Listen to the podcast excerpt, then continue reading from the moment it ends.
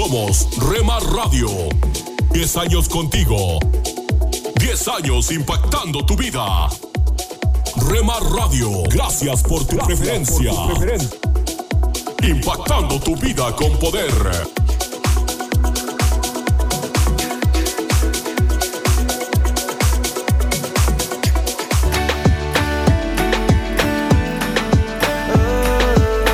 Estás escuchando Rema Radio.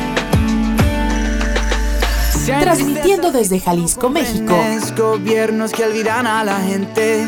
Impactando tu vida con poder. Sabor, alegría, eternamente. Estás escuchando Tiempo devocional, un tiempo de intimidad con Dios.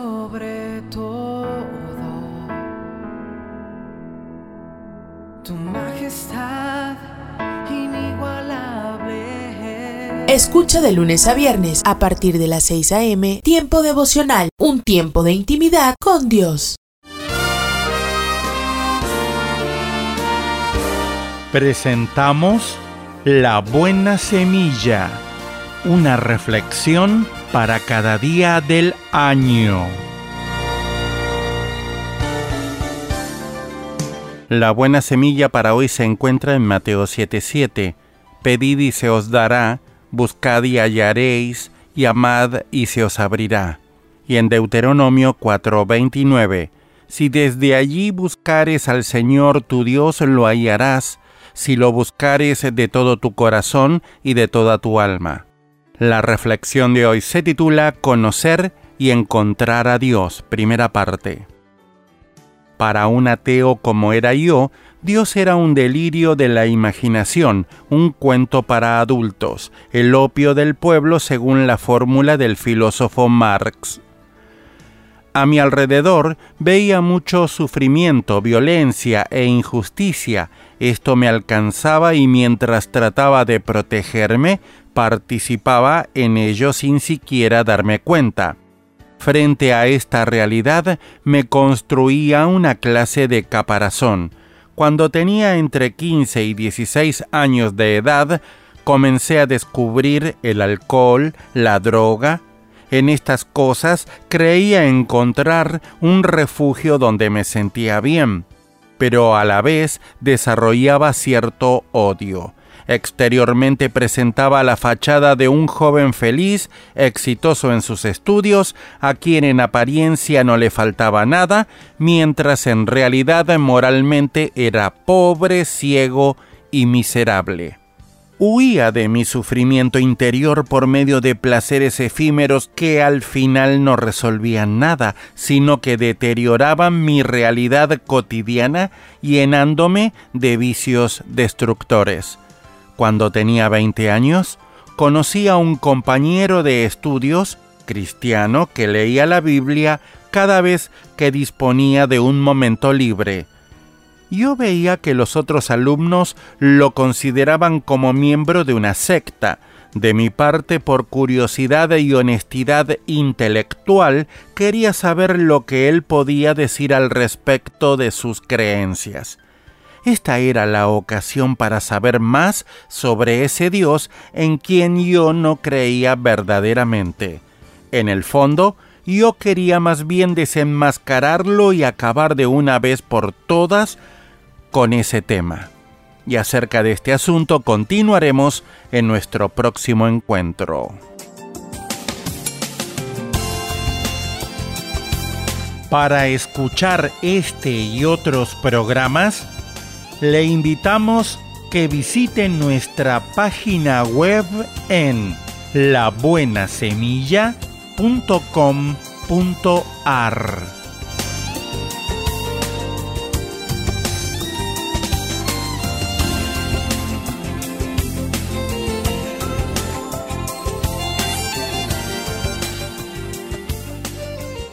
¿Sabes que tenemos la opción de escoger la actitud? En la vida vamos a afrontar miles de situaciones, algunas buenas y otras malas, pero tenemos la opción de escoger la actitud con la que las recibimos. Si la situación es de las malas, entender que tal vez no sea algo personal contra ti y recordar que siempre habrá una solución. Es como cuando nos dicen que la felicidad es cuestión de actitud. Hay personas que buscan el lado positivo en todo, incluso en un diagnóstico de una enfermedad incurable. Siempre hay algo que puede bendecirnos, tal vez el hecho de depender únicamente en Dios. Para todo tenemos la opción de escoger nuestra actitud. Tendremos días en los que algunas de las cosas que hacemos se nos dificultan o nos salen totalmente mal. Entonces tenemos la opción de escoger la actitud de amargarnos o la de respirar y buscar soluciones para lo que ocurrió. Es probable que sea mucho más productivo nuestro día si practicamos esa actitud. Si alguien nos dice algo que nos hiere, tenemos la opción de resentirnos, ¿verdad? Pero también tenemos la opción de preguntarles por qué y conversando dejarles saber que nos hirieron.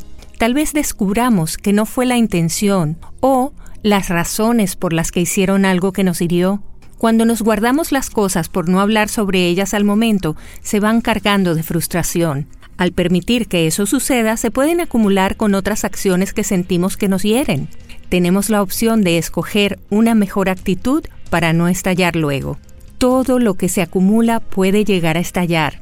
Y es porque al guardar las cosas se acumulan con otra frase que nos pareció hiriente, con otro hecho que nos dolió, Luego hay un día en el que algo salió mal y la misma persona nos dice algo y cuando respondemos estamos trayendo toda esa carga acumulada. La manera es no dejar que pase mucho tiempo para hablar sobre algo que nos hirió.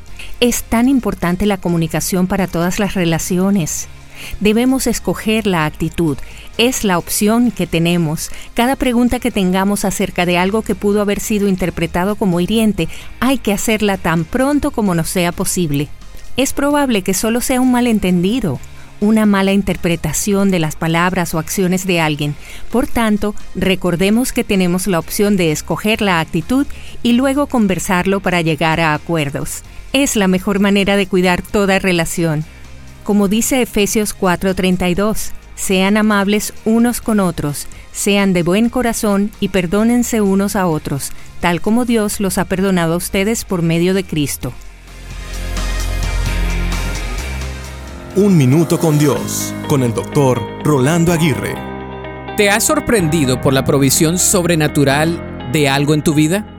¿Te has quedado anonadado por la manera como Dios te ha provisto cuando menos lo esperabas? ¿De qué manera has recibido la provisión de Dios? ¿De qué manera ha movido Dios a las personas para obrar a favor tuyo? Jesús conoce nuestras necesidades. La Biblia relata la historia de que en una ocasión la multitud estaba con él por tres días y tenían hambre. Él conocía las necesidades que tenían por el tiempo que habían estado en el camino con él. Jesús conoce exactamente las necesidades individuales que tenemos. Él conoce cada detalle de nuestra vida y nada le es oculto. Tenemos periodos de necesidad material que Dios conoce. Él no es ajeno a nuestras necesidades físicas, emocionales o espirituales. Él siempre provee. La palabra provee viene de la raíz prever, es decir, de ver antes de que suceda. Dios ve antes todas nuestras necesidades y las suplirá en su debido tiempo. La Biblia dice, mi Dios pues suplirá todo lo que os falta conforme a sus riquezas en gloria en Cristo Jesús.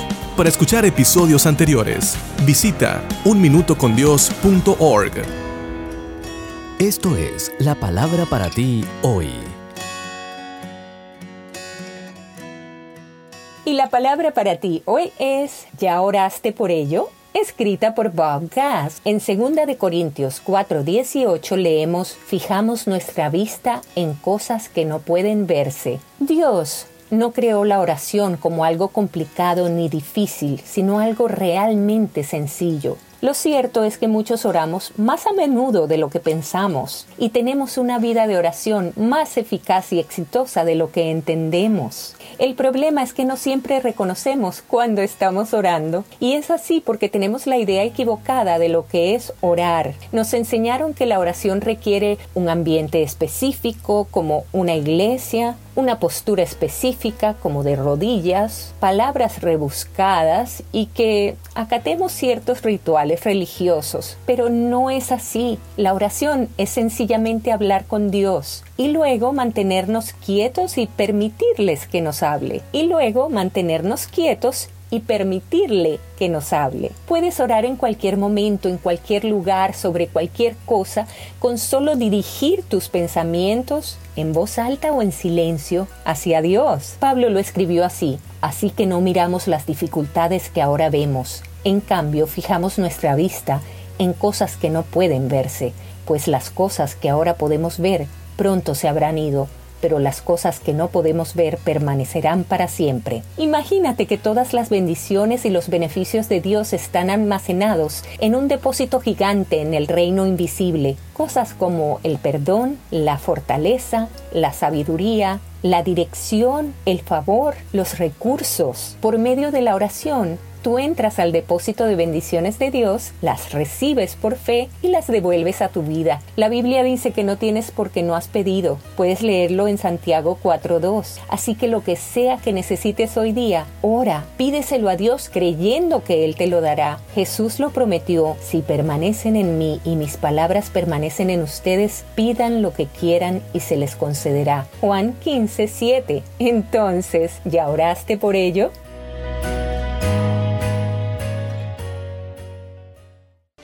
Solo una voz inspira tu vida, inspira tu vida. Una voz de los cielos, con el pastor Juan Carlos Mayorga. Bienvenidos. ¿Acaso alguna nación ha cambiado sus dioses, aunque ellos no son dioses? Sin embargo, mi pueblo ha trocado su gloria por lo que no aprovecha. Espantaos cielos sobre esto y horrorizaos Desolaos en gran manera, dijo Jehová, porque dos males ha hecho mi pueblo. Me dejaron a mí, fuente de agua viva, y cavaron para sí cisternas, cisternas rotas, que no retienen agua. Jeremías 2, 11 al 13. ¿Qué ocurre cuando los inconvenientes, las contrariedades y los disturbios entran en tu vida y en las vidas de aquellos a tu alrededor? ¿Glorificas a Dios o Jeremías atravesó uno de los períodos conflictivos de la historia de Israel, la caída de Jerusalén y el exilio en Babilonia. Se le dio un mensaje para nada fácil de dar a la gente y lo hizo con gran valentía ante ataques y persecuciones, y esto nos enseña que sí podemos glorificar a Dios. Como Jeremías, glorificas a Dios cuando respondes al llamado de Dios. ¿Sabías que la edad no es un impedimento para el liderazgo? Es factible que Jeremías era un adolescente cuando Dios lo llamó. Bien podría ser descrito como un líder nato y un profeta nato. Antes de su nacimiento fue apartado para ser profeta. Dios declaró, antes de formarte en el vientre, ya te había elegido, antes de que nacieras, ya te había apartado, te había nombrado profeta para las naciones. Dios conoce todo sobre ti, lo bueno y lo malo. Nada se sale de su conocimiento. Te ama y no consiente necesariamente todo lo que haces, pero quiere que vivas como Jeremías con la libertad de conocer su amor y aprobación. El Señor te dice, como le dijo a Jeremías, que vayas a donde Él te dice que vayas y digas lo que Él te dice que digas. Esto quita la responsabilidad última de tus hombros. Glorificar a Dios no significa tener que tratar de salvar al mundo entero, lo cual es responsabilidad de Dios, sino más bien hacer lo que Dios te pide que hagas como tu aporte para el cumplimiento del propósito de Dios, salvar al mundo. Ah, y hacerlo no será fácil. Dios advierte que habrá oposición. También glorificas a Dios cuando respondes debidamente a la corrección de Dios. Dios le pidió a Jeremías que advirtiera al pueblo contra la adoración de ídolos sin valor y que los llamara a volver a adorarlo. Jeremías dijo, mi pueblo ha cambiado al que es su gloria por lo que no sirve para nada. Esto no solo le niega a Dios la gloria que merece, sino que es realmente autodestructivo. Cuando las personas se alejan de Dios, pierden las bendiciones de la relación con Él y las reemplazan con algo inútil. Y por esto Dios se lamenta. Me han abandonado a mí, fuente de agua viva, y han cavado sus propias cisternas, cisternas rotas que no retienen agua. ¿Sabías que tú te conviertes en aquello a lo que adoras? Pues vemos que aquellos que siguen lo que nada vale se volvieron nada. Por lo tanto, si se adoran ídolos, esa persona se vuelve algo totalmente carente de vida, incapaz de hacer nada de valor alguno. Pero si sigues a Jesús, llegas a ser como Él Cuando las personas pretenden encontrar satisfacción, significado y propósito siguiendo sus propias ambiciones y apetitos egocéntricos por el poder, el dinero, la comida, la bebida y las drogas, esas personas pierden su valor, esas vidas carecen de valor y hay personas como las del tiempo de Jeremías que solo están en la búsqueda del sexo, sexo y más sexo, insaciable, indiscriminado, promiscuo. Ellos son adictos y no pueden abandonarlo. El que tiene oídos para oír, oiga. ¿Cuántos son adictos a los dioses que no son dioses y no lo reconocen? ¿O lo justifican engañándose a sí mismos? Y esto hizo que Jeremías se afligiera e irritara, porque el pueblo de Dios no había respondido a su corrección. Habían abandonado sus bendiciones y no le habían dado la gloria. Oremos. Dios Padre, ayúdame a poner siempre mi confianza y mi mirada en el Señor Jesús quien es mi ayuda y mi escudo, el manantial de agua viva. Hoy, con tu ayuda, pongo mi fe en el Señor y lo adoro para ser semejante a Él. Quiero ser transformado en su semejanza y darle toda la gloria siempre. En el nombre de Jesucristo. Una voz de los cielos, escúchanos, será de bendición para tu vida. De bendición para tu vida. Somos Remar Radio. 10 años contigo. 10 años impactando tu vida. Remar Radio, gracias por tu preferencia. Impactando tu vida con poder.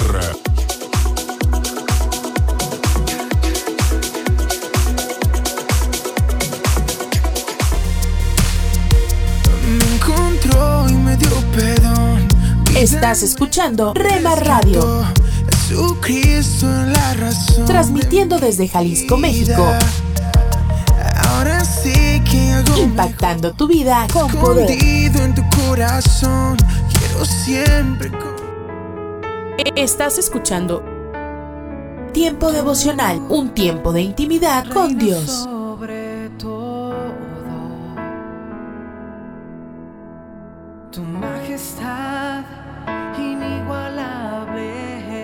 Escucha de lunes a viernes a partir de las 6 a.m. Tiempo devocional, un tiempo de intimidad con Dios.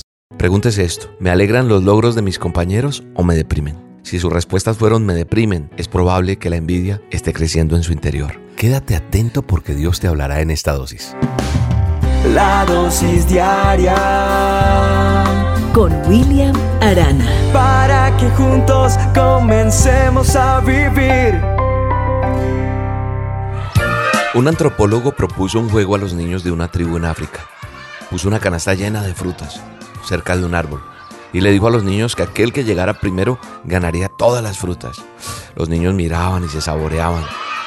¿Cuál podría ganarse eso? Porque sabían quién era más fuerte para competir, en este caso para correr. Sin embargo, todos se prepararon para salir de la meta propuesta por este antropólogo. Marcó una raya con una piedra en el piso lleno de tierra. Cuando dio la señal para que corrieran, todos los niños se tomaron de las manos y corrieron juntos. Después se sentaron juntos a disfrutar del premio, ya que juntos corrieron al mismo ritmo y pasaron la meta al mismo tiempo. Un valor perdido en la sociedad competitiva, ¿cierto? Cuando el antropólogo les preguntó por qué habían corrido así, si uno solo podía ganar todas las frutas, ellos le respondieron Ubuntu. ¿Qué quiere decir Ubuntu en la cultura Xhosa? Significa yo soy porque nosotros somos. ¿Cómo uno de nosotros puede estar feliz si los demás están tristes? Fue lo que respondió ese niño que respondió Ubuntu. Esta reflexión nos deja, a mi manera de ver, muchas respuestas a nuestra vida para ser felices verdaderamente, para entender lo que Dios quiere de nosotros.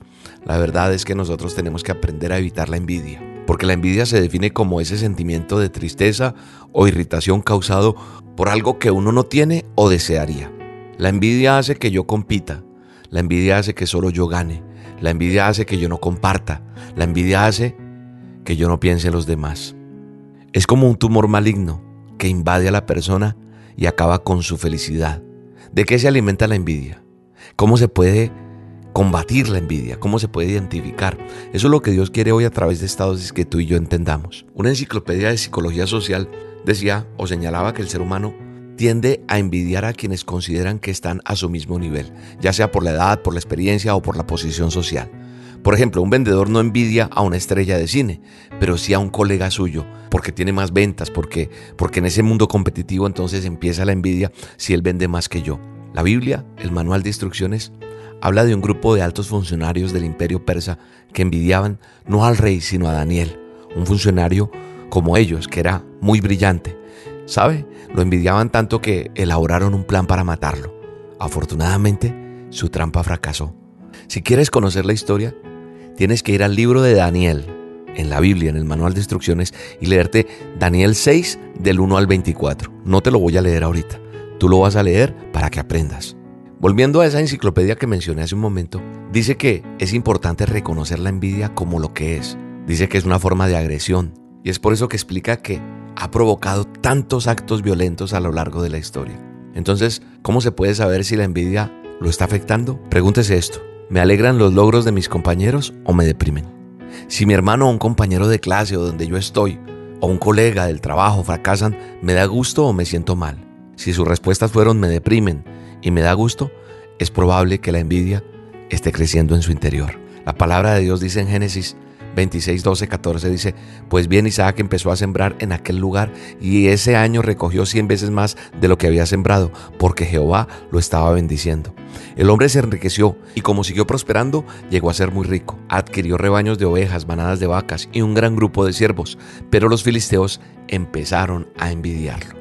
La envidia puede arruinar la capacidad de la persona para disfrutar de las cosas buenas de la vida. La envidia hace que nosotros dejemos de ser agradecidos por los dones que Dios nos ha dado. La envidia se combate, ¿sabes cómo? Con humildad, con modestia, con esas virtudes que nos permiten valorar las habilidades y cualidades de los demás. En vez de obrar por egoísmo, que hoy sea nuestra meta, que nosotros seamos de las personas que consideremos humildemente que los otros pueden ser superiores. No nos hagamos egocéntricos, no. No seamos esos que promueven competencias unos con otros, envidiándonos unos con otros. Por eso la palabra de Dios dice, no nos volvamos egocéntricos fomentando competencias y envidiándonos unos a otros, dice el manual de instrucciones. Tenemos que amarnos los unos a los otros, amar al prójimo, amar a los demás, vivir en armonía, pensar en que los demás pueden disfrutar como yo y no queriendo pasar por encima de nadie. Pidámosle a Dios que nos ayude a seguir adelante pese a cualquier adversidad, pero amando a los demás, amándonos, como dice la palabra de Dios, como si fuéramos a nosotros mismos, amándonos por encima de todo. Y la palabra de Dios dice, vístanse de amor, porque ese es el vínculo perfecto en unión, dice Colosenses 3:14. Padre amado, agradecemos esta dosis, bendecimos este día, glorificamos tu nombre, Vidia. Quita de mi corazón todo lo que hace que yo no vea a mi prójimo, a mi hermano, a mi amigo, a mi compañero, con los ojos que tú lo ves. Enséñame a mirar a los demás como tú ves a cada persona. En el nombre poderoso de Jesús. Amén. Renuévame, Señor Jesús. Ya no quiero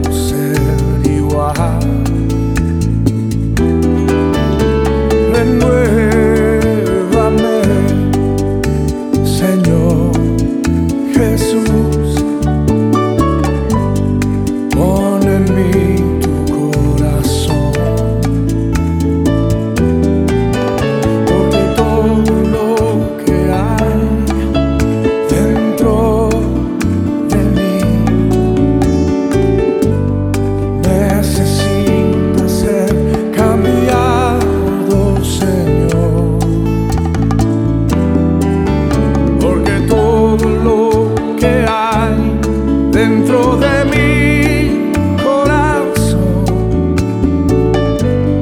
necesita más de ti. La dosis diaria con William Arana. Nuestros alcances ministeriales de verano en los territorios indígenas son algunas de las semanas más preciadas del año para nuestra hija. El año en que nació su primer hijo a fines del verano, no había manera de que pudiera obtener la luz verde del médico para viajar, especialmente cuando el destino eran las aldeas de los indígenas de Alaska. Ahora, Ese es uno de los aspectos sorprendentes de la primera Navidad. El hecho de que María viajara en un asno desde Nazaret a Belén en su noveno mes de embarazo. He recorrido el camino de Nazaret a Belén en carro, no en asno, ni a pie como lo hicieron José y María.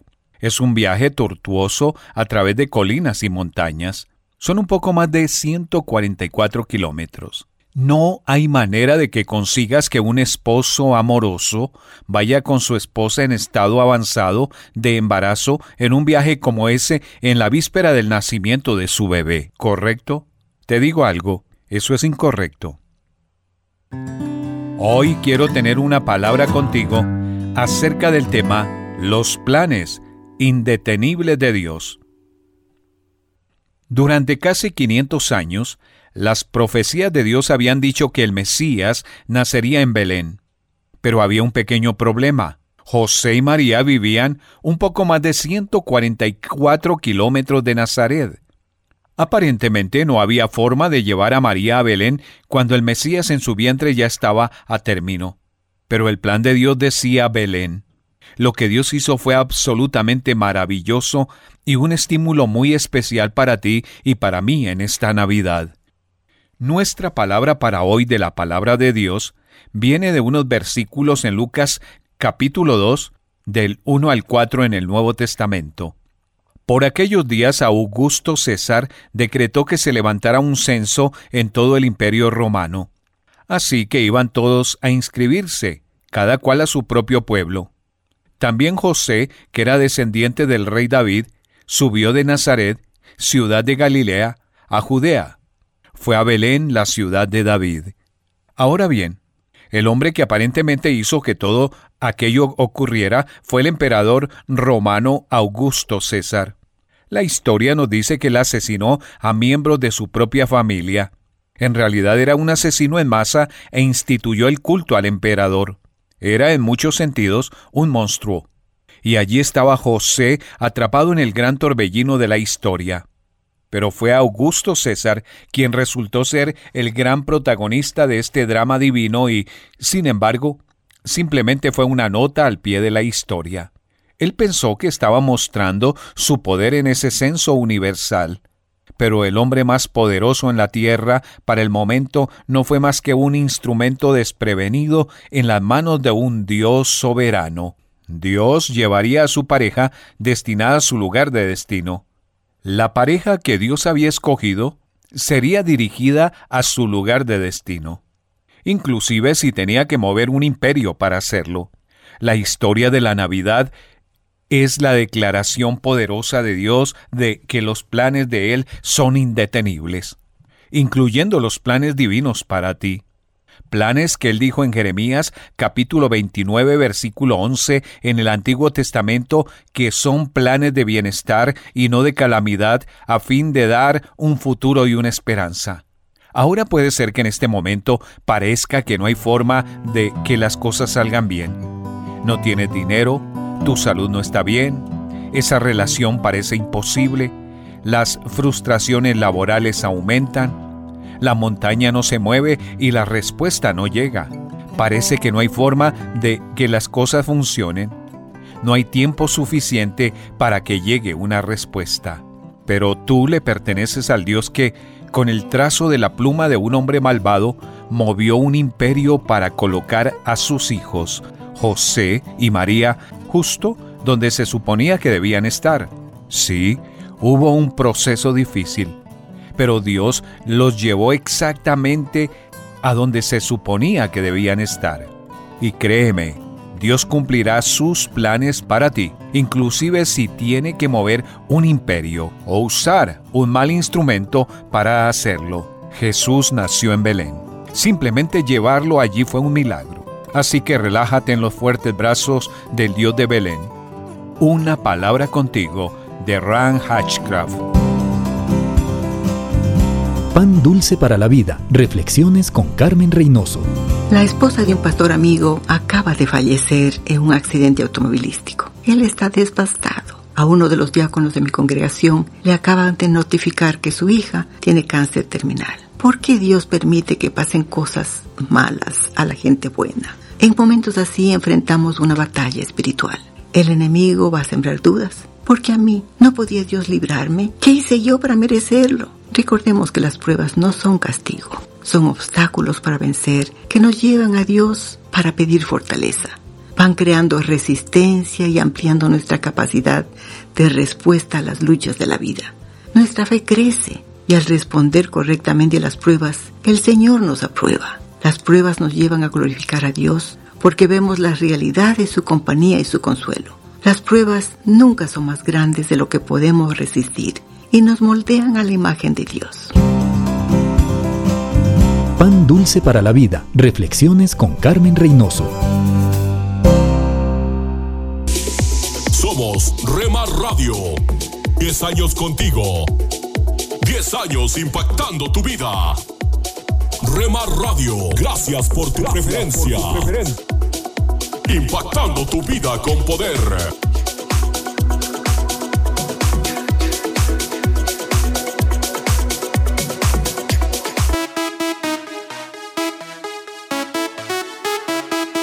Estás escuchando Rema Radio. Transmitiendo desde Jalisco, México. Impactando tu vida con poder. Alcanzar tus sueños, sueños. Estás escuchando Tiempo devocional, un tiempo de intimidad con Dios. Sobre todo, tu majestad inigualable. Escucha de lunes a viernes a partir de las 6 a.m. Tiempo devocional, un tiempo de intimidad con Dios. Hola lectores de la Biblia, bienvenidos a la sinopsis de la Biblia.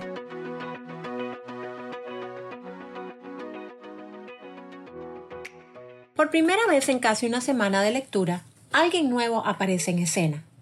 Este hombre, Eliú, estaba muy enojado, no solo con Job, sino también con los tres amigos de Job, porque todos creen ser moralmente superiores. Parece que él ha estado allí todo el tiempo. Capítulo 32.4. Escuchando el ir y venir de todos, pero ha estado conteniendo su lengua. Después de escuchar a todos hablar, se da cuenta que los tres hombres mayores no tienen nada bueno que decir, por lo que él habla. Eliú señala que a través de Dios, no el tiempo, es como una persona adquiere sabiduría. La sabiduría no solo viene a través del tiempo y la experiencia de la vida. La edad no siempre equivale a sabiduría y la juventud no siempre equivale a tontería. Eliú cree que Dios ha avanzado su sabiduría más allá de sus años. Tendremos que esperar un poco para ver si tiene razón. Primero, reprende a los tres amigos de Job y dice que nunca pudieron ofrecer una refutación adecuada a Job. Luego reprende a Job, pero es un poco más amable que los demás. Mi presión no será pesada sobre ti, dice. Yo también fui pellizcado de un pedazo de arcilla. Su enfoque es más humilde que el de los otros amigos de Job. Sin embargo, no es perfecto. Erróneamente dice que Job afirmó estar sin transgresión. Sin embargo, Job ofreció sacrificios a Dios, lo que significa que sabemos que no es inocente ante Dios. Sabe que si tuviera que sentarse ante Dios el juez, habría demandas contra él. Eliú dice que a veces Dios trae dificultades en lo temporal para traer sanidad en lo eterno. Todo esto Dios lo hace una, dos y hasta tres veces para salvarnos de la muerte, para que la luz de la vida nos alumbre. Capítulo 33, del 29 al 30. Es cierto que Dios a veces hace cosas así, pero al agregar esta idea a su discurso, Eliú comienza a abordar los mismos temas que presentaron los amigos de Job. Básicamente está diciendo que Dios permitió que todo esto sucediera para salvar al alma de Job de la muerte, o en términos más directos, para que Job se apartara de sus pecados. Todo comienza a sonar muy familiar. Comienza a acusar a Job de caminar con hombres malvados, de ser tonto, de pecar y también de rebelarse contra Dios. Esto es como un disco rayado. ¿Estás cansado de las formas en que Job es mal entendido? Imagínate que acabas de perder tu trabajo y tu hogar. Tu familia fue asesinada. Dios se siente distante y tus amigos te reprenden. Pero no tienes idea de que podrías necesitar arrepentirte. Además de esto, estás cubierto de llagas. En todos nuestros dolores, la historia de Job nos recuerda que no estamos solos y él demuestra cómo saber sufrir. Vistazo de Dios. Mucho de lo que estos hombres dicen acerca de Dios es verdad. es cuando hablan de Job cuando se equivocan. Eliú señala que a veces Dios nos permite tener dificultades cuando sirve para cambiar nuestros corazones de la oscuridad a la luz. Tal vez esto parezca cruel, pero ¿no es eso lo que todos los buenos padres hacen a veces? Un buen padre deja que su hijo grite durante el terror de una clase de natación porque sabe que significa que no se ahogará cuando lo lleve al océano. Dios sabe cuánto durará la lucha, lo dolorosa que será la prueba y la fuerza que necesitaremos tener al otro lado. Él es donde el júbilo está. La sinopsis de la Biblia es presentada a ustedes gracias a B-Group, estudios bíblicos y de discipulado que se reúnen en iglesias y hogares alrededor del mundo cada semana. Hola, soy Johnny Erickson Tara. La Biblia dice, hagan todo sin quejarse. Ciertamente puede ser un desafío, especialmente cuando estás enfermo. Es por eso por lo que necesitamos estar ahí el uno por el otro Después de su cirugía para remover un cáncer, mi amigo Christopher me escribió, Johnny, estoy consciente de lo que la Biblia dice sobre regocijarnos siempre, orar sin cesar y dar gracias en todo. Entonces, te pido que me acompañes en regocijarte por las buenas nuevas que recibí hoy.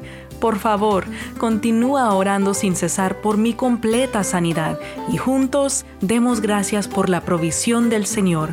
¡Guau! ¡Qué actitud! Tomemos el ejemplo de Christopher. Hoy, en lugar de quejarte, usa las palabras de las escrituras para guiar tu actitud. Johnny y amigos, esperanza más allá del sufrimiento. En el libro de Hechos capítulo 17, verso 28, el apóstol Pablo dijo, porque en él vivimos y nos movemos y somos. Hoy me gustaría tratar sobre el tema nuestro guía y ayudador.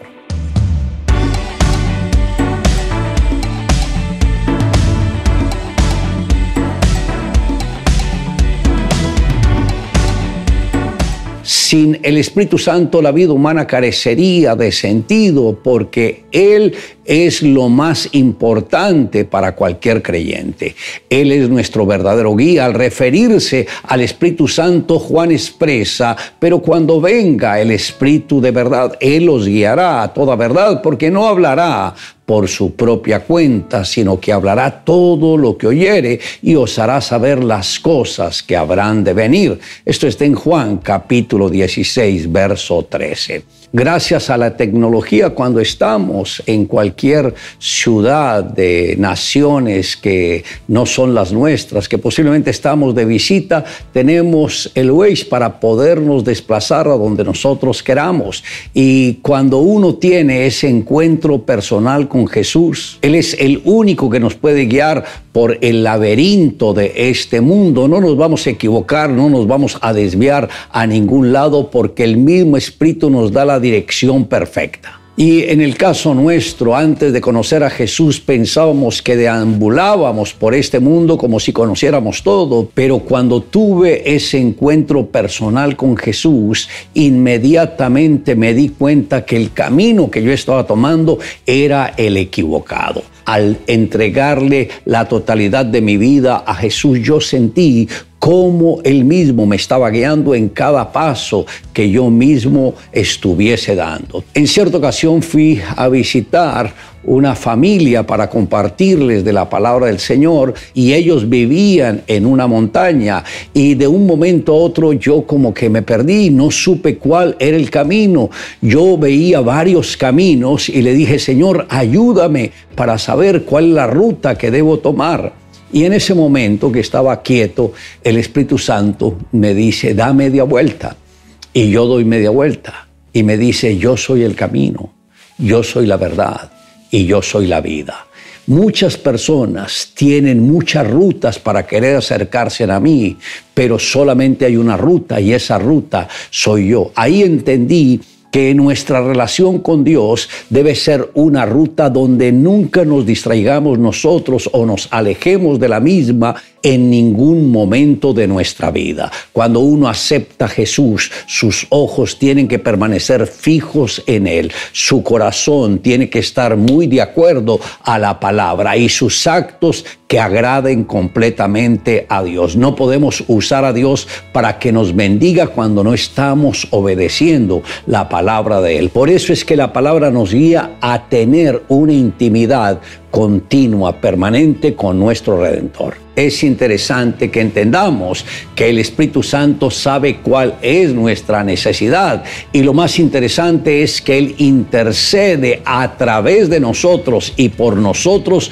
con gemidos indecibles. Por eso cuando uno tiene un contacto con el Espíritu Santo sabe que está en la ruta correcta y que Él nunca va a permitir que nos desviemos a otro lado. Por eso, amigo, le invito que si no ha conocido al Espíritu Santo, hágase amigo de Él. Y uno empieza entregándole su corazón a Jesús. Conocí a un padre rico que se negó a comprarle una bicicleta a su hijo porque el boletín de notas del chico mostraba unas notas vergonzosamente bajas. El patio no estaba rastrillado y otras tareas no se habían llevado a cabo. Estoy seguro de que el padre no habría sido sabio al prodigar regalos a un hijo tan desobediente e ingrato. No estaba siendo cruel o tacaño. Simplemente sabía que su hijo necesitaba aprender responsabilidad. Dios también quiere que aprendamos a ser responsables. Sí, somos salvos por su gracia, pero también estamos llamados a ser discípulos responsables, aprendiendo a seguir a Cristo, obedeciendo la voluntad de Dios. La Biblia advierte, si no obedeces la voz del Señor, sino que te rebelas contra el mandamiento del Señor, entonces la mano del Señor estará contra ti. Primera de Samuel 11:15. Si quieres que Dios escuche tus oraciones, entrega tu egoísmo y tu obstinación a Él y luego busca humildemente su voluntad. La obediencia es la clave maestra para una oración efectiva. Le invito a que me acompañe en esta oración, pero me gustaría que si no le ha entregado el corazón a Jesús, se tome un momento para invitarlo a Él a que sea el Señor de su propia vida y que lo guíe en cada paso que dé. Puede repetir conmigo, Señor Jesús, hoy reconozco que soy pecador, me arrepiento de todo lo malo que he hecho, sé que tú eres el verdadero Dios y la vida eterna. Hoy abro mi corazón y te invito que entres en Él y seas mi Señor y mi Salvador. Que a partir de hoy tú dirijas cada paso que yo dé en esta vida. Te amo Dios en Cristo Jesús. Amén. Declare juntamente conmigo, porque en Él vivimos y nos movemos y somos.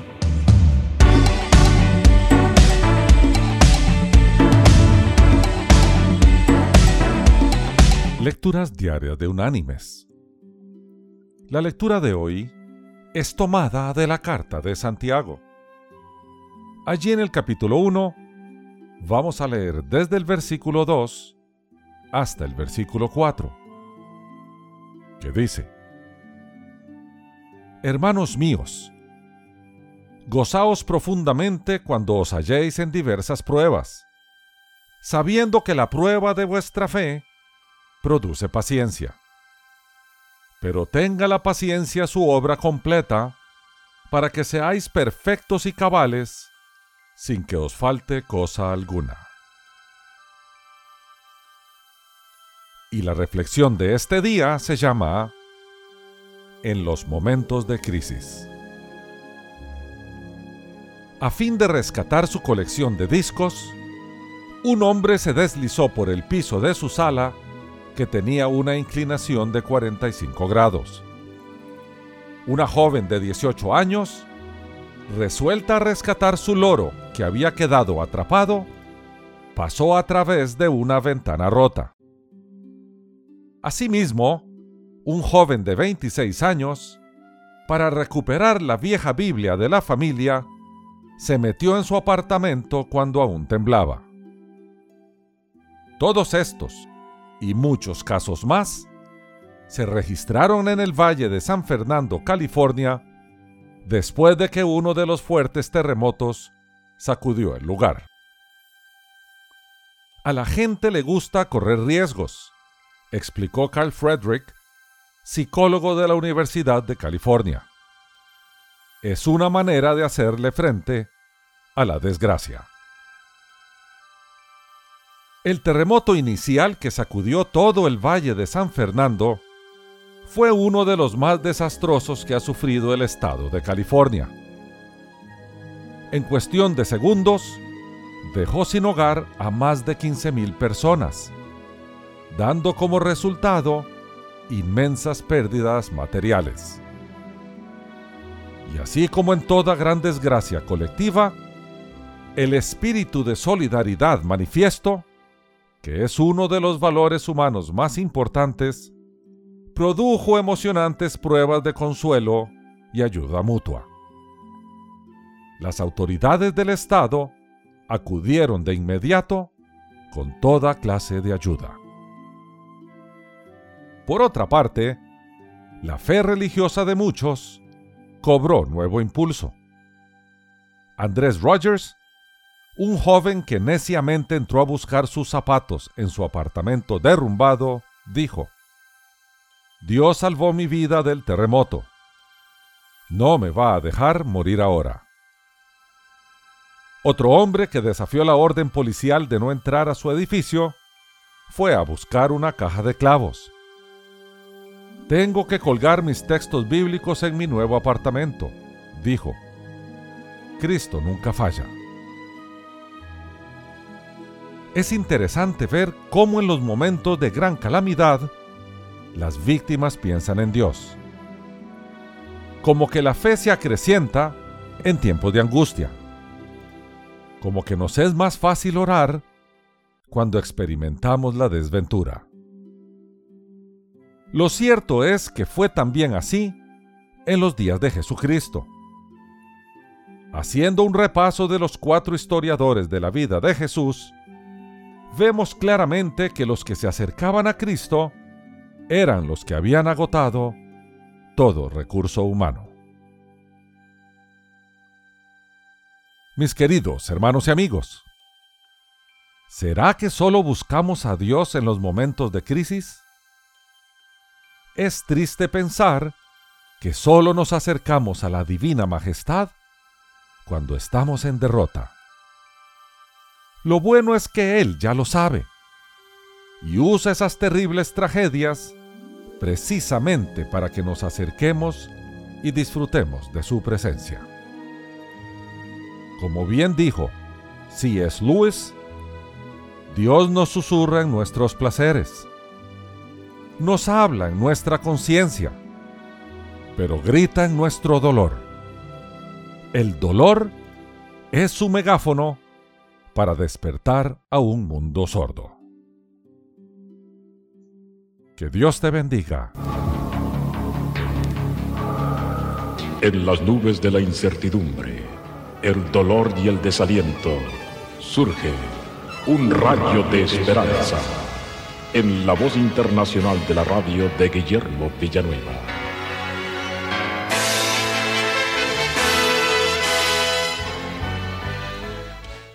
En el jardín de la parte de atrás de nuestra casa estaba saliendo mucha hierba, pasto donde no queríamos que hubiese, y por más que lo cortaba, seguía saliendo.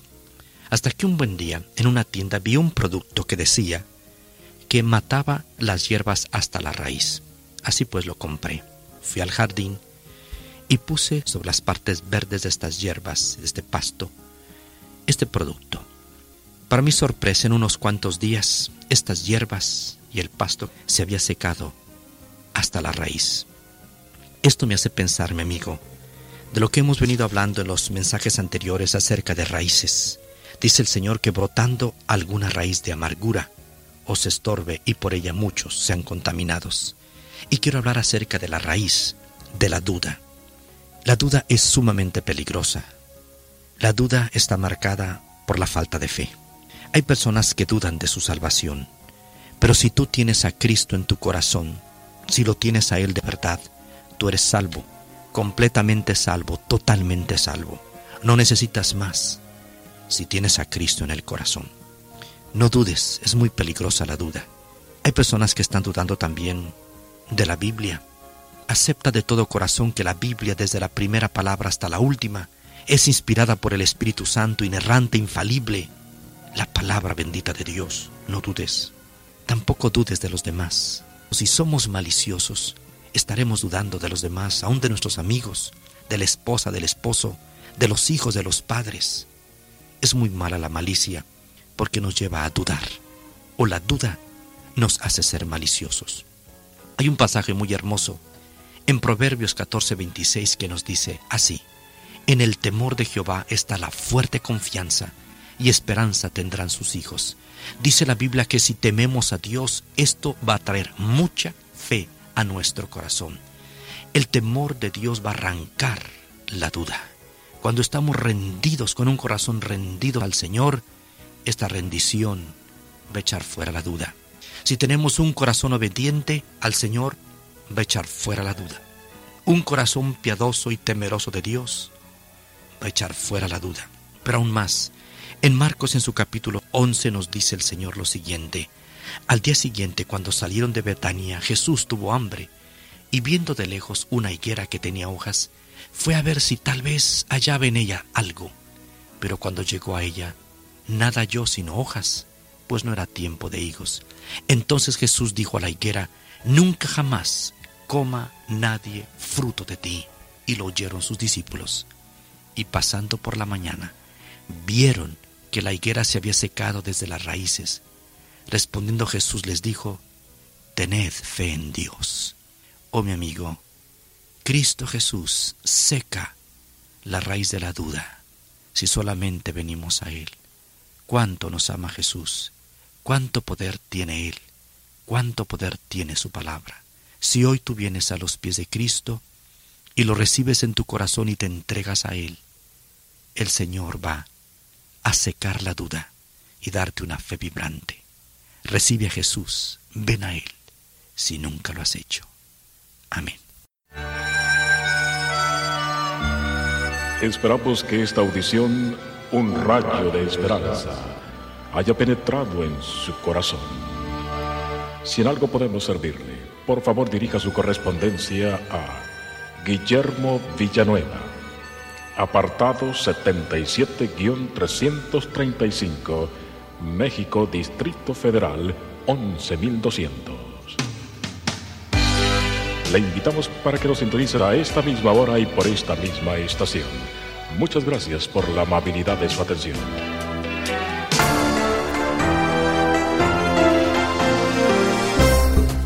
Amigos, ¿cómo están? Bienvenidos una vez más a Cultura Financiera. Les saluda Milenka Peña, muy contenta como siempre por su sintonía. Gracias por estar junto a nosotros donde quiera que se encuentre, tal vez eh, manejando, tal vez eh, en casita descansando, en eh, diferentes medios por los cuales puede escuchar nuestro programa. Y hablando de manejar, me gustaría preguntar al doctor Andrés Panasiuk, que está con nosotros aquí en el estudio el día de hoy, una de las preguntas más comunes que nos llegan a través de diferentes formas a cultura financiera. Me hablo de nuestro sitio de internet, a través de Facebook, en persona muchas veces, y especialmente en algunos países como en los Estados Unidos, donde vivimos, en los que un auto más que un gustito es una necesidad.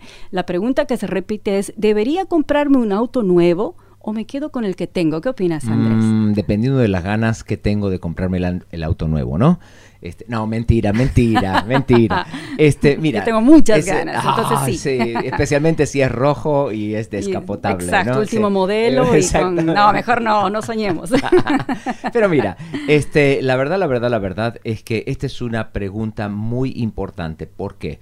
Porque a pensar de que yo debo cambiar mi auto cada tres, cada cinco años, cada seis años, debo cambiarlo porque estoy gastando más, a veces la gente dice, estoy gastando más en arreglar este auto viejo que en el nuevo. Pero yo diría, bueno, habría que darle una miradita a eso, hay que dar una mirada, porque la, eh, comprar un auto es una de las peores inversiones Mm. que uno va a hacer en la vida. El auto pierde valor de una manera este, muy, muy rápida. En los primeros tres años de vida del auto vas a perder como el 40% del valor, ¿no? Entonces, este, uno tiene que pensarla muy bien si es que uno va a comprarse este, un auto nuevo. El doctor Larry Burkett, que era mi mentor, siempre me decía, mira Andrés, el mejor auto que puedes tener es el auto que lo has pagado 100%. Cierto. Entonces, si tú tienes un auto pagado 100% y lo único que estás gastando es en el arreglo del mismo, ¿no? Yo me acuerdo cuando teníamos un autito hace muchos años atrás que se caía a pedazos, literalmente, ¿no? Sí, porque como vivíamos en Chicago, este, se lo comía la sal, sí, en el todo, invierno, todo, eso sí. Entonces estacionabas el auto y se caía pedacitos del auto hacia los costados, ¿no? Entonces me acuerdo de que una vez tuve que hacer un arreglo muy importante, me costó como 500 dólares Mm. hacer el arreglo. Entonces viene mi esposa y me dice, este, mira Andrés, acabamos de, de 500 dólares, ¿no? Este, ¿por qué no compramos un auto nuevo? Vamos a gastar mucho menos que lo que estamos gastando en arreglar este. Y yo dije, bueno, hagamos la cuenta, ¿no? Claro. Entonces hice la cuenta y yo saqué que ese año, en los últimos 12 meses, habíamos gastado 850 dólares Al año. en arreglar el auto, El ¿no? autito viejo. Sí, Ujú. pero 850 dólares no son 250 al mes. Como ¿no? es el Que pago sería el básico pago- de un automóvil en los Exacto, Estados Unidos. exacto. Entonces uno tiene que evaluar y tiene que decir, ok, cuando el auto llega a una situación 200 mil kilómetros, 300 Mm. mil kilómetros, yo he manejado autos por medio millón de kilómetros, ¿eh? Sí, este, No me cuentes cómo estaba el auto. Pero cuando el auto ya llega a una situación así en la que tiene muchos gastos, entonces tú comparas cuánto me va a costar el pago mensual, cuánto me va me está costando el arreglarlo. Si el costar lo que te cuesta arreglarlo es más alto que lo que te va a costar el pago mensual, entonces te puedes comprar un auto diferente. Pero lo ideal sería en todo caso el ahorrar lo suficiente para poder comprar un automóvil Sí. sin, sin un préstamo. Sí, ¿no? mi, mi sugerencia es la siguiente. Yo manejo los autos hasta que se hacen polvo. Y cuando se hacen polvo, lo junto en una palita y lo manejo un poquito más. Entonces, para poder eh, comprar cosas inteligentemente, hay un libro que tiene ya muchísimos años desde que lo escribiste, pero sigue en vigencia, Andrés. Sí, se llama ¿Cómo compro inteligentemente? Búsquelo en cualquier librería cerca de su casa. Exactamente. Bueno amigos, espero que hayan disfrutado este programa. Creo que voy a ir a casa a, a barrer el polvo de mi autito y a seguirlo manejar por otras Sí, buenas millas todavía, ni modo. Amigos, hasta la próxima. Gracias por su sintonía. Esto es Cultura Financiera. Ahora puedes aprender consejos en video de los expertos de cultura financiera. Visita la página culturafinanciera.org y hazle clic a Vimeo. Somos Remar Radio. 10 años contigo. 10 años impactando tu vida. Remar Radio. Gracias por tu preferencia. Impactando tu vida con poder.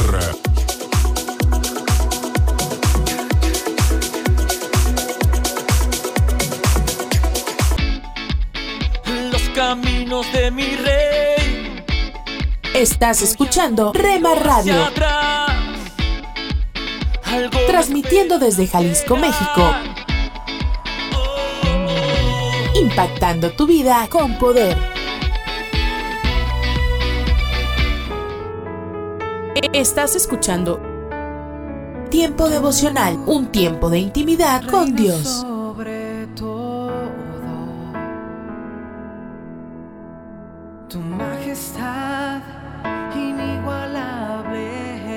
Escucha de lunes a viernes a partir de las 6 a.m. Tiempo devocional, un tiempo de intimidad con Dios.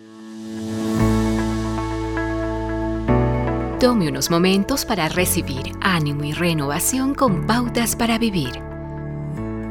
Pablo escribía a un grupo de corintios inmaduros de la antigua ciudad de Corinto, ubicado a unas 40 millas de Atenas. En el año 149 AC, los romanos habían invadido a Corinto y saquearon la ciudad. Casi 100 años después, los descendientes de los que habían sido llevados encadenados volvieron y reconstruyeron la ciudad. La ciudad de Corinto estuvo hecha para el éxito. Era un puerto que al oeste tenía el mar Jónico con acceso a Roma y al mar Egeo hacia el este, que llevaba al Asia y el Medio Oriente. En pocos años, el dinero comenzó a fluir y los corintios comenzaron a vivir vidas superficiales dominados por el vino, el sexo y la música. El templo de Apolo se alzaba como centinela a unos pocos metros del foro público donde Pablo fue llevado a dar cuenta de lo que estaba enseñando. En la punta más alta de la ciudad se alzaba el templo de Afrodita, la diosa del sexo y del amor, donde mil sacerdotisas prostitutas ejercían su oficio en nombre de la religión. Cuando Pablo vino a Corinto y predicó, muchos fueron convertidos, pero aún tenían en sus corazones la cultura sensual de su entorno.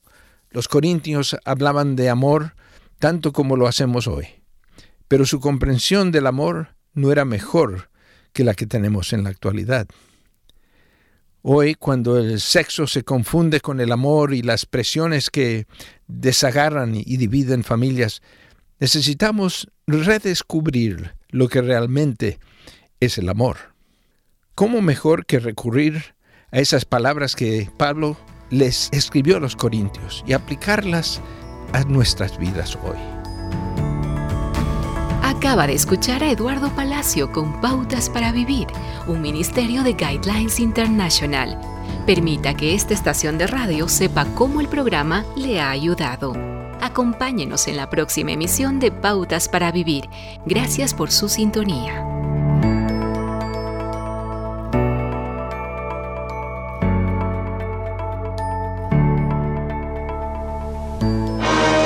mensaje a la conciencia. Un momento de reflexión en la vida diaria. Escúchelo hoy en la voz de Carlos Rey. Yo tenía nueve años de edad cuando en 1950 Brasil fue sede de la Copa del Mundo. Cuenta Pelé en sus memorias del mejor futbolista de todos los tiempos.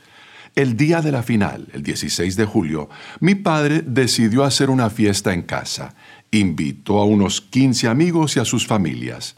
Brasil se enfrentaba a Uruguay y la fiesta se organizó para celebrar nuestra victoria. Éramos los anfitriones, los favoritos. Para llegar a la final habíamos vapuleado a Suecia y a España, 7 a 1 y 6 a 1 respectivamente, y solo nos hacía falta un empate para quedarnos con el trofeo. En aquellos días no había televisión. Poseíamos una de esas radios grandes y cuadradas con dos botones. El partido comenzó bien. Brasil anotó primero por medio de Friasa y todo el mundo se volvió loco. La casa se llenó de gritos y todos saltaban de alegría. Estallaron fuegos artificiales. Al poco tiempo Uruguay empató pero permanecimos igualmente confiados. Y luego, cuando faltaban 10 minutos para el final, Uruguay anotó nuevamente. Todavía se me pone la piel de gallina cuando pienso en aquella tarde y recuerdo la tristeza general. Le dije a don Diño, mi padre, que no se sintiera triste, pero mi madre me apartó diciendo, deja a tu padre tranquilo, déjalo en paz. El ruido de los festejos, el estallido de los cohetes y las radios a todo volumen dejaron paso al silencio. Nadie pensó que pudiéramos perder. Fue la primera vez que vi llorar a mi padre. Muchos de los padres de mis amigos tampoco podían contenerse. Un día ganaré para ti la Copa del Mundo, le prometí a mi padre para hacerlo sentir mejor. Unos días más tarde, ya repuesto, me contaría que algunas de las personas que estaban en el Maracaná habían fallecido a causa de la impresión. Más tarde, el mismo día de la final, fui a la habitación de mi padre, donde había una imagen de Jesús en la pared, y comencé a lamentarme entre sollozos. ¿Por qué sucedió esto? ¿Por qué nos sucedió a nosotros? Teníamos el mejor equipo. ¿Cómo es que perdimos? ¿Por qué, Cristo? ¿Por qué se nos castiga? Continué llorando mientras seguía mi conversación con la imagen de Jesús. Tú sabes que si yo hubiera estado allí no habría permitido que Brasil perdiera la copa. Si yo hubiera estado allí, Brasil habría vencido. No hubo respuesta.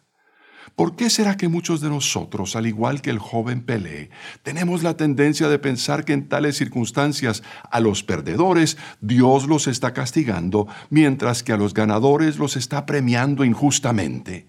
¿Será porque se nos olvida que a diferencia de la mayoría de nosotros, Dios no tiene favoritos? Lo cierto es que si Cristo hubiera optado por responder al reclamo de Pelé con relación al llamado maracanazo de 1950, bien podría haberle dicho no solo que Dios es imparcial, sino también que se complace en darles cosas buenas a todos sus hijos por igual. Una de esas cosas excepcionales era el extraordinario talento con que lo había dotado para jugar el fútbol, y sería a causa de esa prodigiosa habilidad que habrían de cumplirse no una sola vez, ni dos veces, sino tres en el lapso de doce años, sus palabras de consuelo a su padre de que un día iba a ganar para él la Copa del Mundo. Para comunicarse con nosotros, escríbanos a mensaje Hola. Soy Dorothy. ¿Cómo estás hoy? ¿Cuánta fortaleza podemos tener en la palabra de Dios? Sabes, Isaías 64:6 dice, Si bien todos nosotros somos como suciedad, y así es cada uno de nosotros, no solo aquellos que no son muy amables, y todas nuestras justicias, todo cuanto podemos intentar hacer y presentar ante Dios como trapo de inmundicia, y caímos todos nosotros como la hoja y nuestras maldades nos llevaron como viento. Qué descripción tan trágica. Pero espera un momento. En Isaías 51.6 leemos, y me gusta esta palabra, mi salvación será para siempre, mi justicia no perecerá, pero mi justicia permanecerá perpetuamente y mi salvación por siglos de siglos.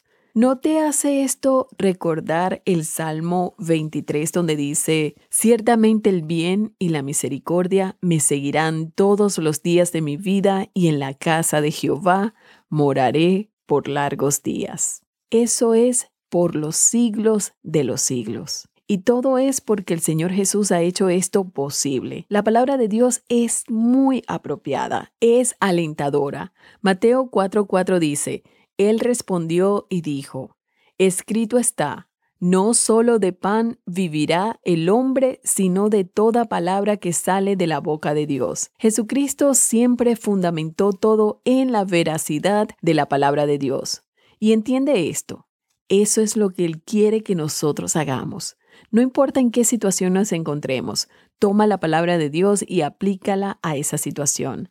Te evitará trabajar las cosas a tu manera tratando de resolver los problemas que te rodean. Hebreos 4, 12 al 16 dice, porque la palabra de Dios es viva y eficaz, y más cortante que toda espada de dos filos, las coyunturas y los tuétanos y discierne los pensamientos y las intenciones del corazón.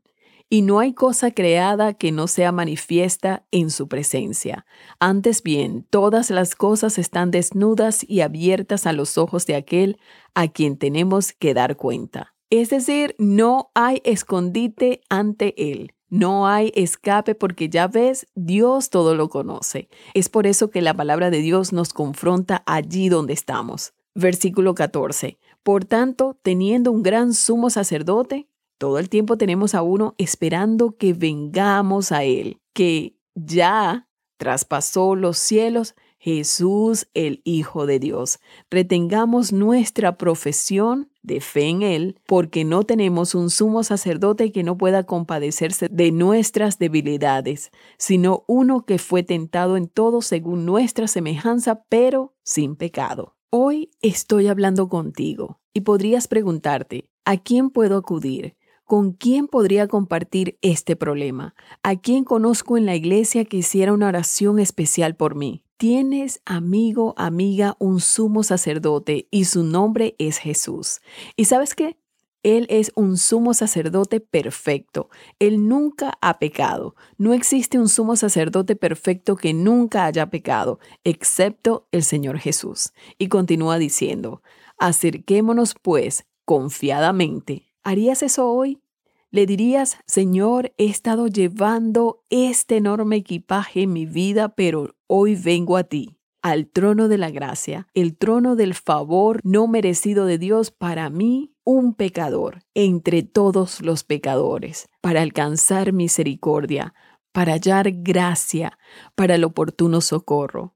Ayuda apropiada y ayuda precisa que llega justo cuando lo necesitamos. Me gusta el hecho de que tengamos un sumo sacerdote al que podamos recurrir en cualquier momento. En el capítulo 6 de ese libro de Hebreos, en el versículo 18 dice, para que por dos cosas inmutables en las cuales es imposible que Dios mienta, tengamos un fortísimo consuelo los que hemos acudido para asirnos de la esperanza puesta delante de nosotros, la cual tenemos como segura y firme ancla del alma. Ese es el sumo sacerdote, Jesucristo, el que ha pasado a los cielos por ti y por mí. Me gusta esto. Dios no es hombre para que mienta, ni hijo de hombre para que nos engañe en manera alguna.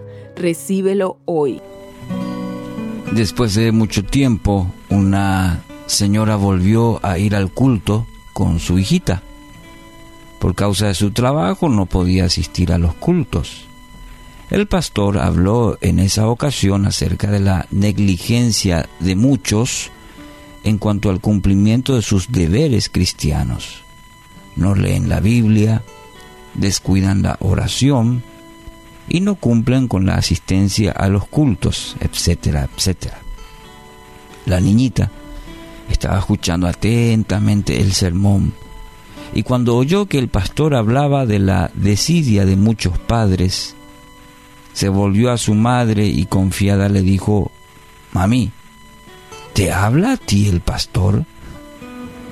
Y estas palabras fueron un flechazo para el corazón de la madre que permaneció callada. Esa quizás ingenua pregunta de su propia hijita fue para ella un sermón vivo y eficaz. Eclesiastés 12:11 dice, las palabras de los sabios son como aguijones y como clavos hincados son las de los maestros de las congregaciones dadas por un pastor. Un aspecto fundamental que debemos considerar en nuestras eh, vidas es aprender a escuchar eh, los consejos.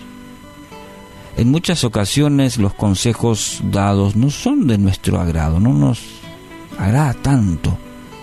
Y como no nos agrada, simplemente lo dejamos de lado. Aprender a escuchar implica también la disposición y la decisión para incorporarlo en nuestra vida. No que entre por un lado y salga por el otro. Implica también esa disposición. Es decir, aunque no me guste, bueno, necesito aprender a escuchar y decir, a incorporarlo en mi vida. Es interesante que el sabio aquí en, el pasaje de Eclesiastes 12:11, eh, las dos figuras que utiliza son utensilios para describir lo que hace las palabras de los sabios, la palabra, el consejo en nuestra vida. Y son muy ilustrativas. Fíjese, en primer lugar dice, son como aguijones. El aguijón, que aquí se refiere en el contexto del Antiguo Testamento, eh, se usaba para mantener al buey o al ganado en, marcha. Se usaba el aguijón. Eh, también era una manera de motivar a los animales desganados. Y el sabio usa esto también que las palabras de los sabios son como aguijones, es decir, por un lado para ponernos en marcha, por otro lado también eh, para los desganados, desganados, alentar. Entonces una palabra, un consejo puede muchas veces parecer desagradable, pero nos va a mantener en la dirección correcta. Atienda muy bien, reciba cada palabra como un aguijón y lo va a ayudar a animarse a ir a la dirección correcta. La otra figura que utiliza el sabio es como clavos hincados en el versículo. Y también se utilizaban especialmente para asegurarse que los animales no entren en territorio peligroso. Interesante, ¿no? ¿Cuántas veces vamos por la vida y creemos que sabemos todo? Pero esos clavos hincados que se utilizan en este texto era para asegurarse que eh, el ganado, los animales, no entren a territorio peligroso. Entonces, me imagino que se utilizaba una vez con estos animales y luego ellos ya sabían que a ese lugar no debían entrar. ocurre muchas veces en nuestra vida también. Necesitamos que nos adviertan, eh, nos corrijan en, en muchos casos para no cometer el mismo error. Esto nos da la pauta de que debemos aprender a escuchar los consejos. Mayor mayormente al principio mm, no es de agrado, pero siempre, siempre será para nuestro beneficio. Entonces, ¿quiere crecer en la vida?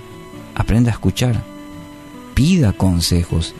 Si en este tiempo y arrancando este nuevo año, lo importante es, en cualquier área de nuestra vida, en todas las áreas, mejor dicho, pida consejos. La Biblia y el, libro Proverbios, por ejemplo, nos anima y mucho. En la multitud de consejeros está la sabiduría, dice otro texto.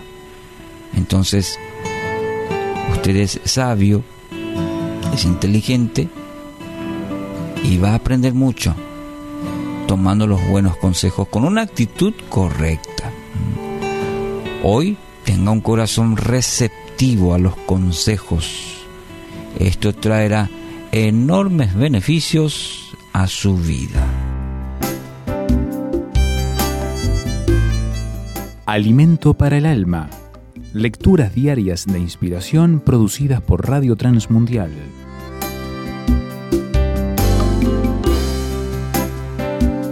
Un buen hábito cuando la salud física se perjudica, en paralelo suele resentirse la economía. Ocurre en la familia y también en los países. Pensaba en una frase que se hizo popular en mi patria, que nos exhorta a priorizar la salud sin descuidar los recursos. Nos dice que no apaguemos los motores. Hay momentos de neblina en la vida. Parece que el reloj no camina, aunque en verdad lo hace. Andamos a paso de tortuga, pero la fe y esperanza en Cristo nos impulsan a ir hacia adelante, aunque no sepamos con claridad qué nos espera mañana. El apóstol Pablo le da a los tesalonicenses la infalible receta que ha mantenido a la iglesia viva a lo largo del tiempo. Dice, orad sin cesar. No importa lo que está pasando, pero no dejemos de comunicarnos con nuestro Dios. Jesús es ejemplo en esto también. Él oraba, a veces se levantaba muy temprano y se aislaba para hablar con su padre. Oraba solo, pero también lo hizo con las personas. Durante las crisis oró fervientemente, pero también en las victorias. Alababa y se regocijaba en Dios. Los discípulos de Jesús veían que lo hacía y le pidieron que les enseñara a orar.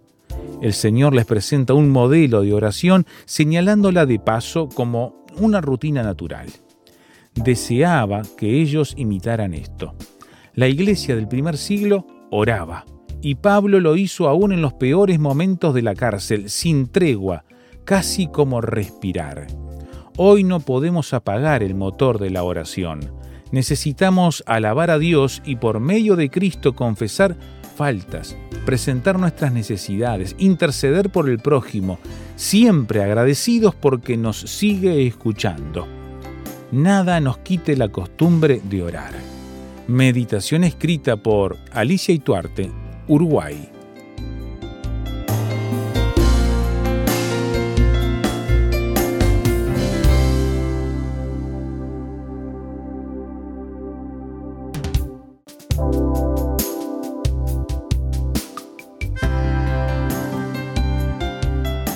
Para más información o si desea adquirir el libro Alimento para el Alma, escriba a apa.transmundial.org o llame aquí en México al 50 25 42 06. 50 25 42 06. Alimento para el Alma es una producción de Radio Transmundial.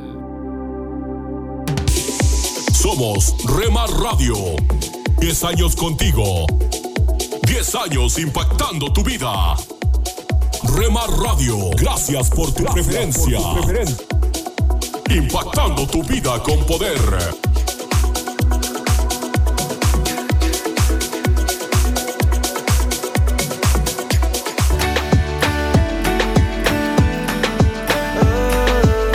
Estás escuchando Remar Radio. Transmitiendo desde Jalisco, México.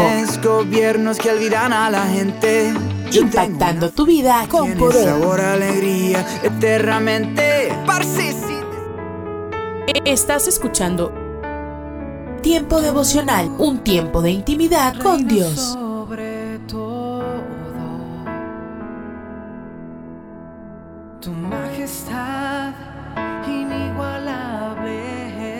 Escucha de lunes a viernes a partir de las 6 a.m. Tiempo devocional, un tiempo de intimidad con Dios.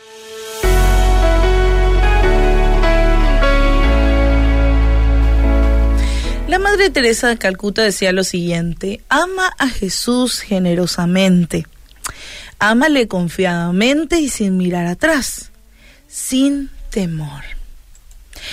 Dice que había un pastor misionero que quería llegar a algunas aldeas más alejadas de su país para compartir el Evangelio de Salvación, y por ello contrató un joven que conocía muy bien las aldeas. Cuando estaban en medio de la selva, el joven parecía desorientado, parecía estar perdido. Por lo que el pastor, preocupado, le dijo, hace rato que te veo preocupado, no me digas que te has perdido, no conoces el camino, muéstrame el camino. A lo que el joven respondió quietamente, no, pastor, no me perdí. Aquí en la selva no hay caminos. ¿Qué camino quiere que le muestre? Aquí el único camino soy yo. Usted sígame y yo lo llevaré a donde usted quiere llegar. Hoy en nuestro versículo del día nos dice Jesús, yo soy el camino. Y le está haciendo esta invitación a esta relación personal con Él. Porque en la vida es necesario conocer el camino para llegar a cualquier lugar. Y de la misma manera, para tener éxito y llegar a las diferentes áreas de nuestra vida, es fundamental conocer el camino. Por ejemplo, para tener una vida abundante, un hogar feliz, hijos exitosos, una economía próspera y demás, hay que conocer el camino, el camino correcto. Porque también hay caminos que parecen correctos pero que te llevan al fracaso. Y de esos tenemos que tener mucho cuidado. Proverbios 14:12 nos dice, hay caminos que al hombre le parece derecho, pero su fin es camino de muerte. Hay caminos que te van a prometer y brindar felicidad, poder, buena vida. Y aunque estos caminos parezcan correctos, no lo son y te llevan a la muerte.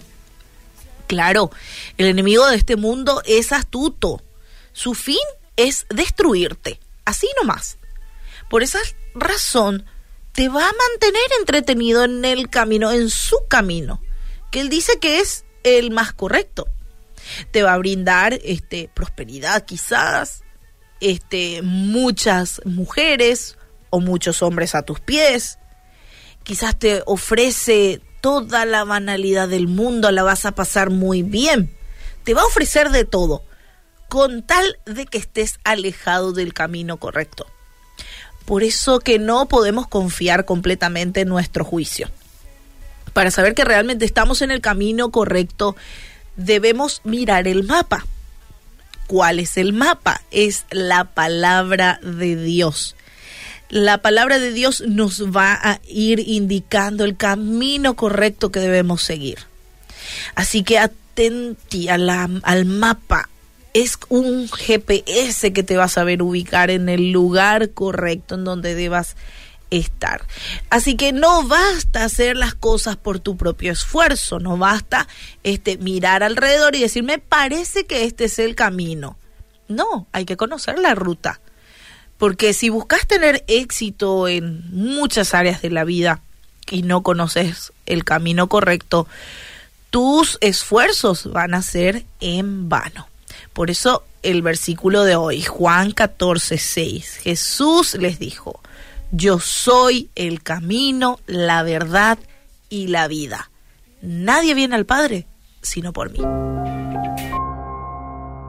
¿Dónde puedes buscar el verde delicado hoy? ¿De qué forma te ha provisto Dios un tiempo de descanso cuando era imposible tenerlo?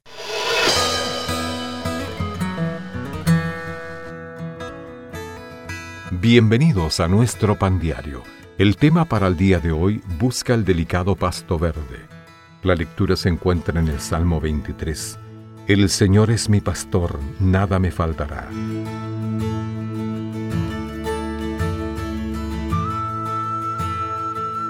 El capitán anunció con voz seria otro retraso. Apretado en mi asiento en un avión que ya había estado inmóvil dos horas, me fastidié frustrado. Después de una semana de trabajo en otra ciudad, anhelaba descansar cómodo en mi casa. ¿Cuánto tiempo faltaba? Mientras miraba por la ventanilla cubierta de gotas de lluvia, noté un solitario triángulo de delicado pasto verde en un espacio entre el cemento de las pistas. ¡Qué paisaje tan raro en medio de todo aquel concreto! Al ser un pastor experimentado, David conocía bien la necesidad de darles reposo en pastos verdes a sus ovejas. En el Salmo 23 escribió una lección importante que lo sostenía en los agotadores días como rey de Israel. El Señor es mi pastor, nada me faltará. En lugares de delicados pastos me hará descansar, confortará mi alma. En medio de la jungla de cemento de un aeropuerto, sin poder llegar a destino y sintiéndome incómodo y cansado, Dios, mi buen pastor, guió mis ojos a una mancha verde si estoy en comunión con Él, puedo encontrar su constante provisión de descanso en todas partes, si lo percibo y entro en Él. La lección permanece después de años. Busca el delicado pasto verde. Está. Con Dios en nuestra vida nada nos falta, nos da descanso y nos conforta. Señor, gracias por ser mi pastor y hacerme descansar en delicados pastos. Para tener acceso a más información y otros recursos espirituales, visítenos en www.nuestropandiario.org.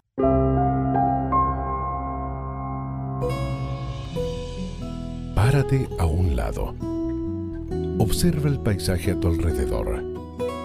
Alza la vista a conceptos eternos. Recuerda que lo esencial es lo invisible a los ojos. Haz una pausa en tu vida con Pablo Martini.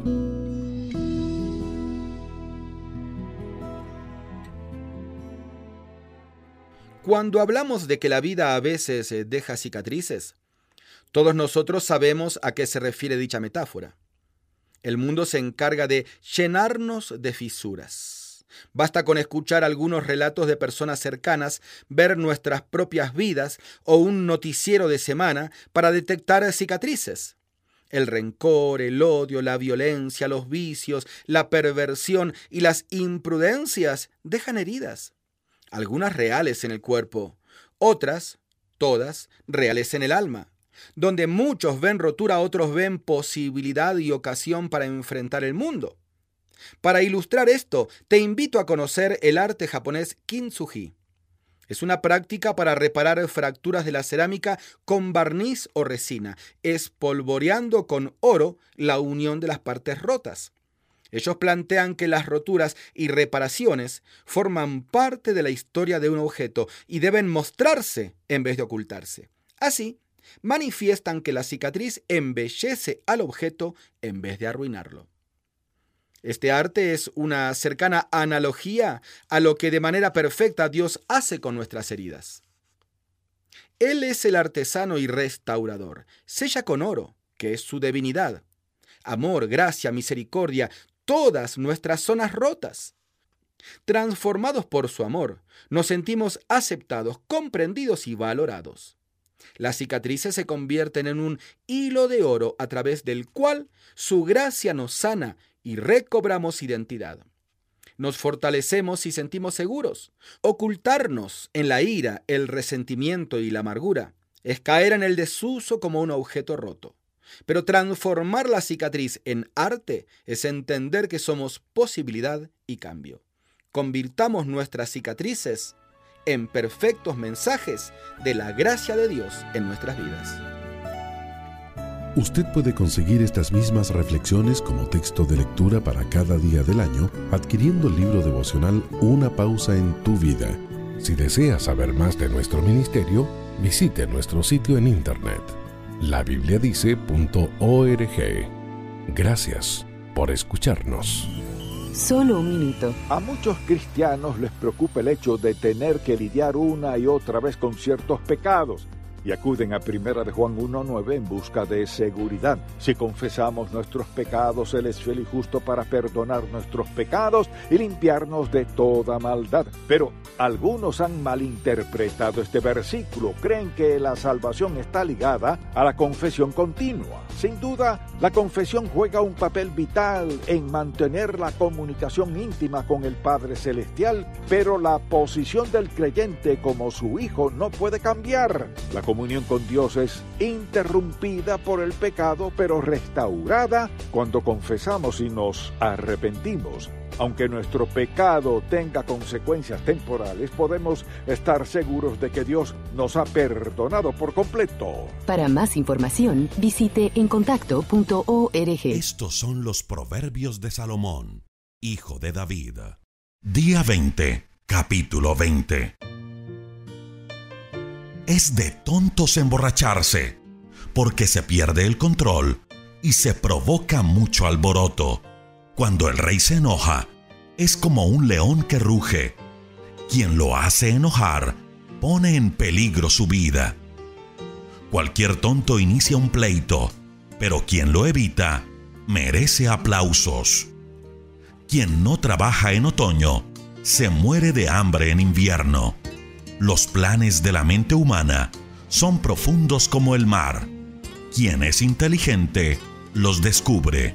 Hay muchos que afirman ser leales, pero nadie encuentra gente confiable. Dios bendice a los hijos del hombre honrado cuando ellos siguen su ejemplo. En cuanto el rey se sienta para juzgar al acusado, con una mirada suya, acaba con el malvado nadie puede decir que tiene buenos pensamientos ni que está limpio de pecado. Dios no soporta dos cosas, que engañes al que te vende y que engañes al que te compra. Por los hechos se llega a saber si el joven tiene buena conducta. Dios ha creado dos cosas, los oídos para oír y los ojos para ver si solo piensas en dormir, terminarás en la pobreza. Mejor piensa en trabajar y nunca te faltará comida. Para el que compra ninguna mercancía es buena. Para el que la vende, ninguna mercancía es mejor. Podrá haber mucho oro y muchas piedras preciosas, pero nada hay más valioso que las enseñanzas del sabio. Si te comprometes a pagar las deudas de un desconocido, te pedirán dar algo en garantía y perderás hasta el abrigo. Tal vez te sepa muy sabroso ganarte el pan con engaños, pero acabarás comiendo basura. Siempre que hagas planes, sigue los buenos consejos. Nunca vayas a la guerra sin un buen plan de batalla. El que habla mucho no sabe guardar secretos. No te juntes con gente chismosa. El que maldice a sus padres morirá antes de tiempo.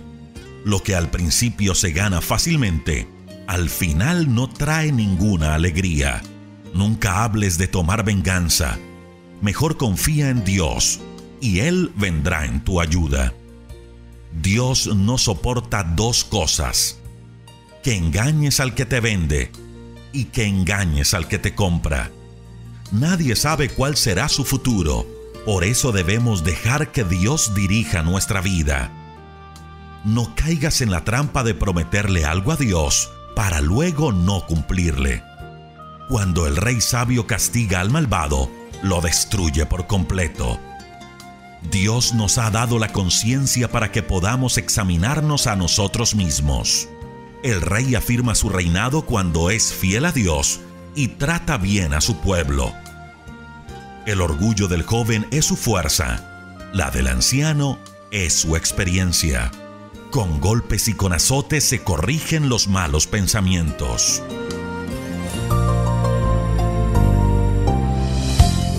Les habla John MacArthur. Acompáñenme en otra edición de Momento de Gracia. El Antiguo Testamento otorga a Dios muchos nombres, pero uno de los más amorosos es Jehová Jireh, el cual significa el Señor que provee. Proveer para su pueblo es tan característico de Dios que es uno de sus nombres. Sin embargo, algunos creyentes tienden a dudar si Dios suplirá sus necesidades. Pero Jesús dijo que no debemos preocuparnos por qué comeremos, beberemos o vestiremos. ¿Por qué? Porque el Señor todavía es Jehová Jireh. Él conoce nuestras necesidades y siempre le dará lo que necesita.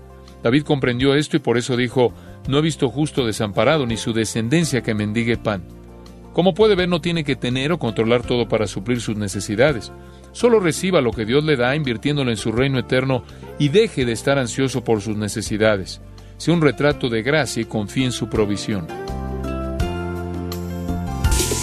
Somos Remar Radio. 10 años contigo. 10 años impactando tu vida. Remar Radio. Gracias por tu preferencia. Impactando tu vida con poder.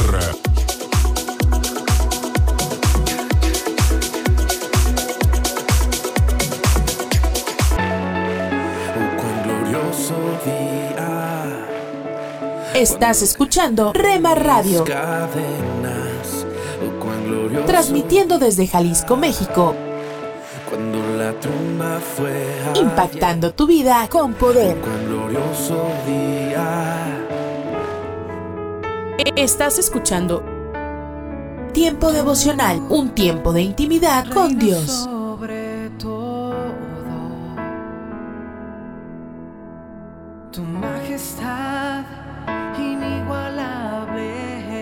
Escucha de lunes a viernes a partir de las 6 a.m. Tiempo devocional, un tiempo de intimidad con Dios. Somos Remar Radio. 10 años contigo. 10 años impactando tu vida. Remar Radio. Gracias por tu preferencia. Impactando tu vida con poder.